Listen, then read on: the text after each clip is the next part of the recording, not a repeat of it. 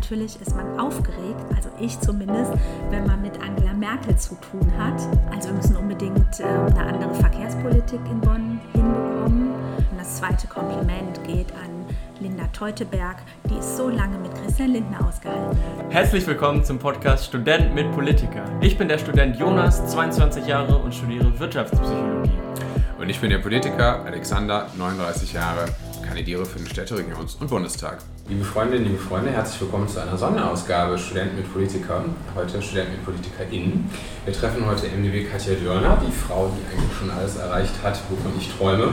Sie ist Abgeordnete im Deutschen Bundestag und hat trotzdem noch Zeit, Karneval zu feiern. Sie ist Mitglied im Ausschuss für Familie, Senioren, Frauen und Jugend geboren 76, Magister in Politikwissenschaften und öffentlichem Recht, Literaturwissenschaften, insbesondere engagiert gegen Atomkraft und für den Erhalt des Asylrechts auch Kinder- und Familiensprecherin meiner Partei, Frau im Ausschuss für Familie, Mitglied im Haushaltsausschuss des Deutschen Bundestages, insbesondere engagiert gegen Atomkraft und für den Erhalt des Asylrechts. Außerdem stellvertretende Fraktionsvorsitzende von Bündnis 90 Die Grünen im Bundestag. Ehrenamtlich ist Katja aktiv in beeindruckend vielen Initiativen für Kinderrechte, Aktionsbündnis gegen Nazis, Rassismus und Faschismus, Mitglied bei Amnesty International, Mehr Demokratie, Frauen helfen Frauen und beim Kulturverein äh, Nordstadt in Bonn und noch bei vielen mehr. Herzlich willkommen in unserem Podcast. Hallo. Herzlich willkommen auch von meiner Seite. Schön, dass das geklappt hat. Das ist wirklich äh, sehr schön. Ähm, wie geht's dir? Wie hat Corona vielleicht auch deinen Alltag verändert?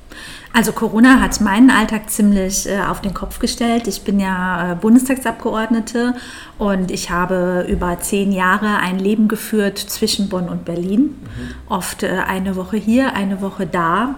Und äh, das hat sich von einem Tag auf den anderen erledigt. Mhm. Ja, äh, durchaus positiv, wie ich finde. Ich bin jetzt eigentlich seit März fast durchgehend äh, in Bonn, nur noch für ähm, einzelne Sitzungstage in Berlin. Der Bundestag hat ja sehr eingeschränkt äh, getagt.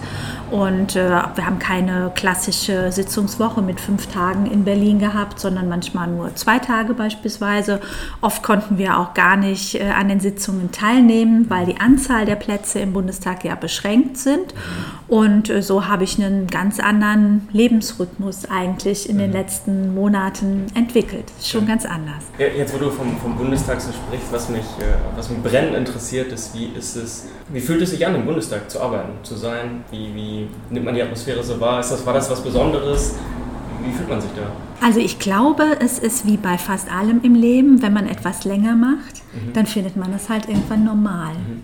Aber ich erinnere mich noch sehr gut, äh, vor meiner Wahl in den Bundestag 2009, äh, wenige Wochen vorher, hatte die damalige grüne Bundestagsfraktion alle Kandidierenden, wo sie gedacht haben, okay, die haben gute Chancen, nächstes Mitglied in der Bundestagsfraktion zu sein, mhm. äh, zu einem ersten Treffen eingeladen.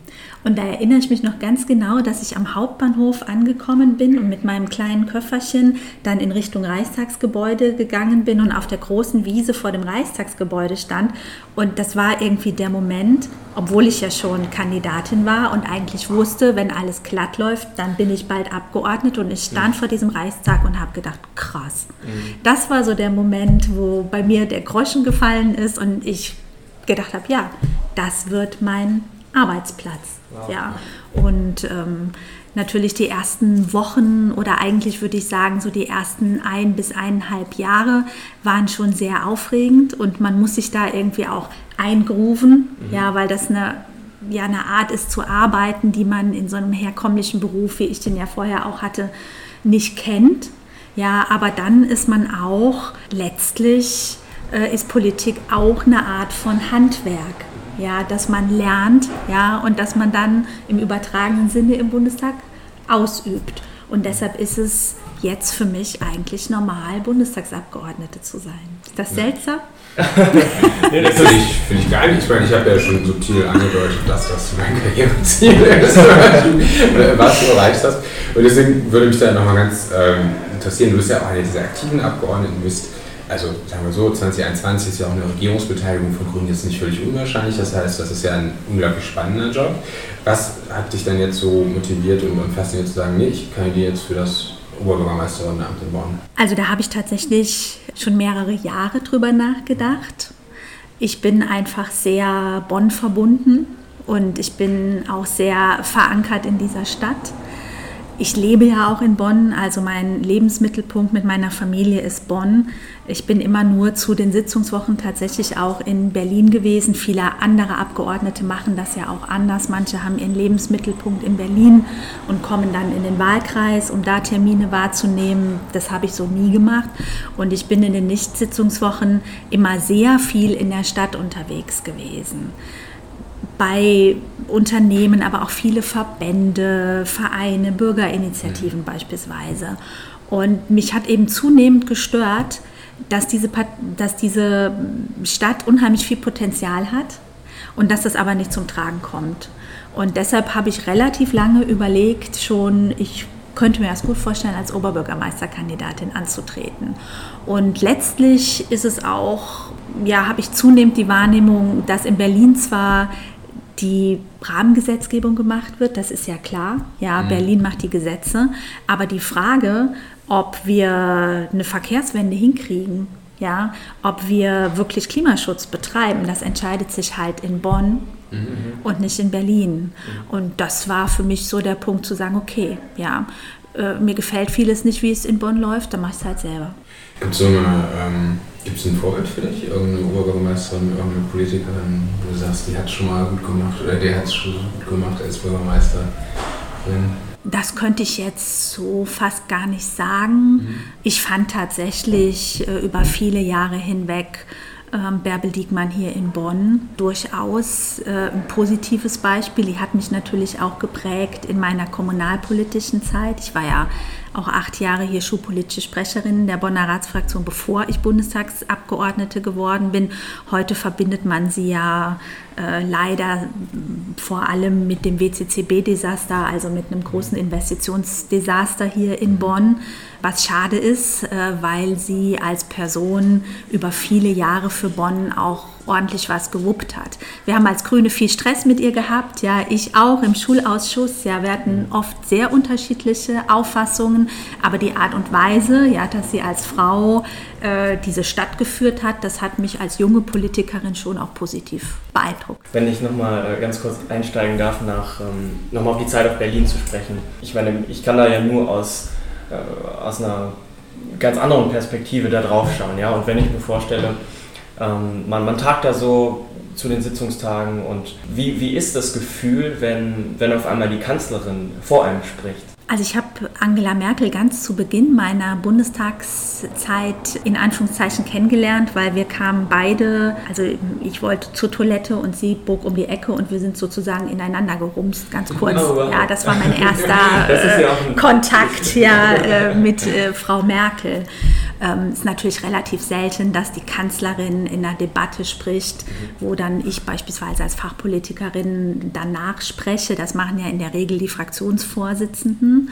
Aber ich ähm, hatte ja das äh, Vergnügen, ja, in dem Jamaika-Sondierungsteam zu sein, das über mehrere Wochen in der Parlamentarischen Gesellschaft eingesperrt war und da äh, mit CDU, CSU und FDP äh, die Gespräche geführt hat. Und da war sie immer dabei. Und ähm, ich muss sagen, ich finde sie schon eine sehr äh, beeindruckende Person. Ja, und natürlich ist man aufgeregt, ja, also ich zumindest, wenn man mit Angela Merkel zu tun hat. Ja, und ähm, äh, ich finde sie äh, wirklich auch äh, sehr kompetent und auch witzig ja, wenn man sie mal so ein bisschen näher mitbekommt. Mhm. Ja, und man hat schon an sich selber den Anspruch, ja, wenn man äh, mit der Bundeskanzlerin zu tun hat, dass man es dann auch besonders gut macht. Also mir geht das jedenfalls so.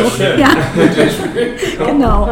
Äh, Gibt es einen Tipp für Neulinge im Bundestag? Was, kann man, was macht man falsch, was macht man richtig? Also es gibt so Sachen, die macht man gleichermaßen falsch und richtig. Mhm. Ja, also man kommt natürlich dahin und hat unheimlich viele inhaltliche Ambitionen. Bei mir war das jedenfalls so. Und eine ganze Reihe von Themen, wo ich gedacht habe, das muss genau. jetzt sofort ja, in Antrag gegossen werden und sofort debattiert werden und muss dann am besten auch sofort beschlossen werden werden.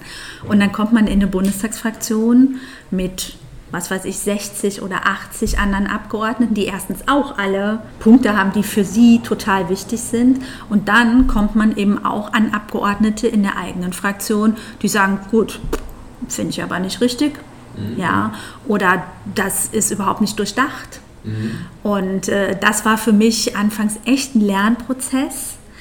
Ähm, manche Sachen haben länger gedauert, als ich mir das erwünscht hätte. Mhm. Und trotzdem würde ich heute sagen, durch den Austausch mit den Kolleginnen und Kollegen, erst in der eigenen Fraktion und dann in den anderen Fraktionen, sind die Sachen dann auch besser geworden. Also ähm, die Vorschläge, die wir dann am Ende wirklich mit einer Drucksachennummer als Dokument ins Parlament gegeben haben, mhm. die waren wirklich durch den längeren Austausch mit den Kolleginnen und Kollegen besser als das, was ich als Idee mitgebracht habe. Deshalb glaube ich, muss man eine gewisse Frustrationstoleranz lernen, dass es nicht so schnell geht und man muss vielleicht auch um, ein Gefühl dafür bekommen, dass es auch nicht schlimm ist, sondern auch ein Mehrwert sein kann, wenn man sich für manche Sachen ein bisschen Zeit nimmt. Ich finde deine Begeisterung für Bonn übrigens sehr schön. Ich fühle mich hier auch sehr wohl. Ähm, wenn ich fragen darf, wo, wo, wie kommst du zur Ruhe ne? mit, dem, mit dem ganzen Stress um dich rum? Du bist viel unterwegs. Was, wo sagst du, dass, da komme ich richtig runter, da kann ich Kraft haben? Also eigentlich am besten, wenn ich mit äh, meinem Sohn auf dem Spielplatz bin. Ja, da spiele ich ja nicht mit, sondern die mhm. Kinder spielen und ich sitze auf der Bank und denke an nichts. Das ist einfach total Wunderbar. super. Das ja, das ist eigentlich die beste Situation. Ja, sehr schön.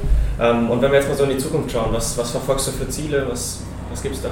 Also für Bonn? Hm, ja, für Bonn. Also wir müssen unbedingt ähm, eine andere Verkehrspolitik in Bonn hinbekommen. Ich bin auch ehrlich gesagt nicht zufrieden mit dem, was in den letzten zehn Jahren auch mit grüner Mehrheit Beteiligung im Bonner Stadtrat bewegt wurde. Ich finde, das ist angesichts der Klimaherausforderungen, die wir einfach haben, zu wenig. Deshalb wird Verkehrswende also weg von der Orientierung am Auto ja, hin zu einer Orientierung an allen Verkehrsträgern, ob das die Füße oder die Fahrräder sind, die eben keinen Schmutz machen, ja, die nicht das Klima belasten.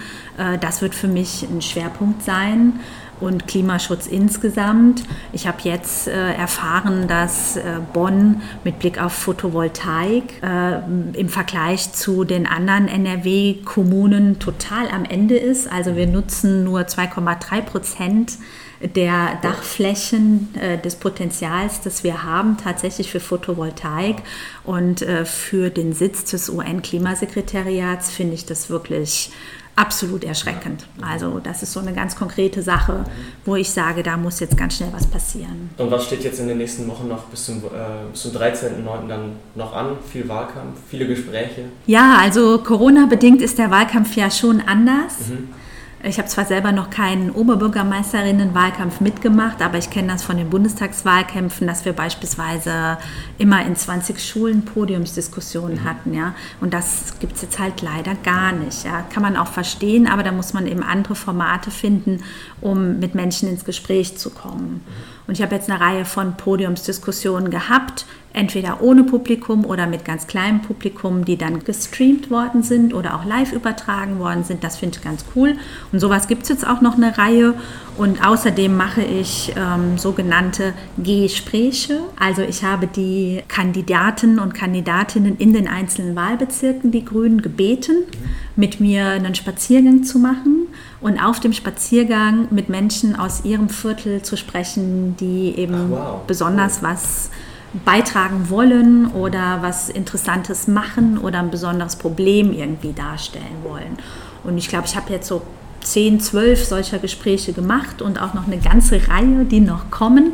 Und die sind wirklich super interessant und vielfältig. Und das ist ja sowieso, finde ich, das Tolle am Wahlkampf, dass man so wahnsinnig viel über die Stadt und die Menschen nochmal lernt. Ja, selbst wenn man zehn Jahre Bundestagsabgeordnete ist und irgendwie denkt, ich bin ja fast überall schon gewesen, dann macht man so ein Gespräch mit den Leuten vor Ort und lernt nochmal zwei tolle bürgerschaftliche Initiativen kennen, nochmal irgendwie einen innovativen Verein, ein ganz tolles Start-up oder so. Und also ich bin immer total beglückt wenn ich von solchen Gesprächen komme und denke, was für eine krass tolle Stadt das ist. Eine super coole Idee, muss ich sagen. Gefällt mir sehr gut.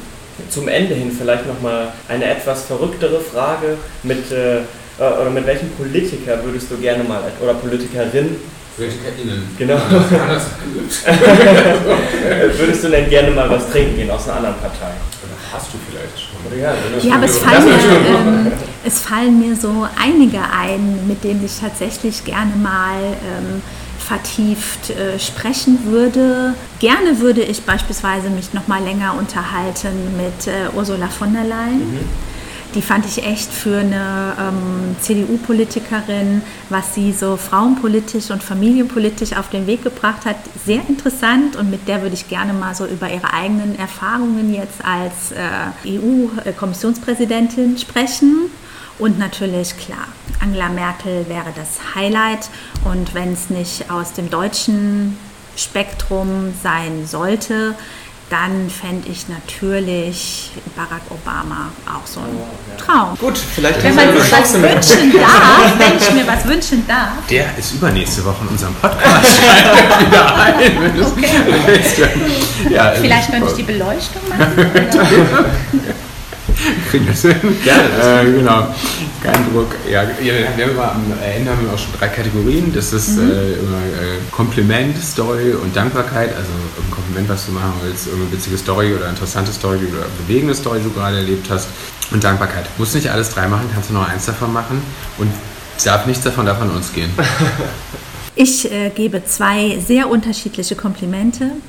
Äh, das eine Kompliment hier an meine Bonner Grünen die trotz all der Einschränkungen, die wir angesichts von Corona haben, jetzt seit Wochen und Monaten Wahlkampf vorbereiten und jetzt schon an jedem Wochenende mit sechs bis acht Wahlkampfständen an den unterschiedlichsten Ecken der Stadt stehen und einfach unheimlich viel Durchhaltevermögen haben und unheimlich viel Energie in diesen wichtigen Wahlkampf stecken. Und das zweite Kompliment geht an Linda Teuteberg, die es so lange mit Christian Lindner ausgehalten hat. jetzt endlich wieder frei ist. Herrlich, ähm, dann äh, vielen Dank. Vielen Dank, ja. Okay, ich danke euch. Dir viel Erfolg noch im Wahlkampf, alles Gute dafür danke. für die Zukunft. Und wer inhaltlich tiefer in die Politik einsteigen will, von Katja Dörner. Ähm, Katja hat selber einen Podcast rausgegeben und zwar heißt der Zukunft entscheidet sich hier. Sehr hörenswert, ähm, verlinken wir drauf. Ja, hört da gerne mal rein. Bis nächste Woche. Bis nächste Woche. Genau, dann bringe ich mein Licht mit und gucke, dass es Barack Obama mit euch gut geht.